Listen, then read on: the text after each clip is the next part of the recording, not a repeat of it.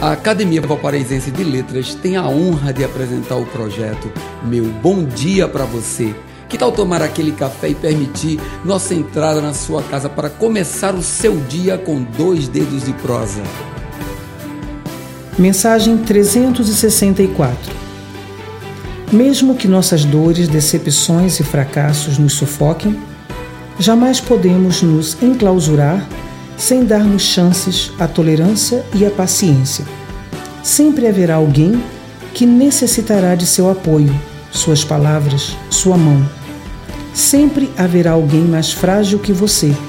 Pode ser um parente próximo e muito amado, pode ser um amigo de infância ou pode ser um desconhecido jogado no meio da rua. Sempre precisamos estar atentos para que nossos sofrimentos não construam muros intransponíveis ao nosso redor.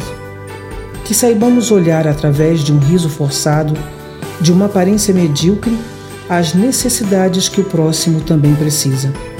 Hoje, avalie o tempo que você perdeu não deixando o seu coração falar. Tudo na vida é bênção ou lição.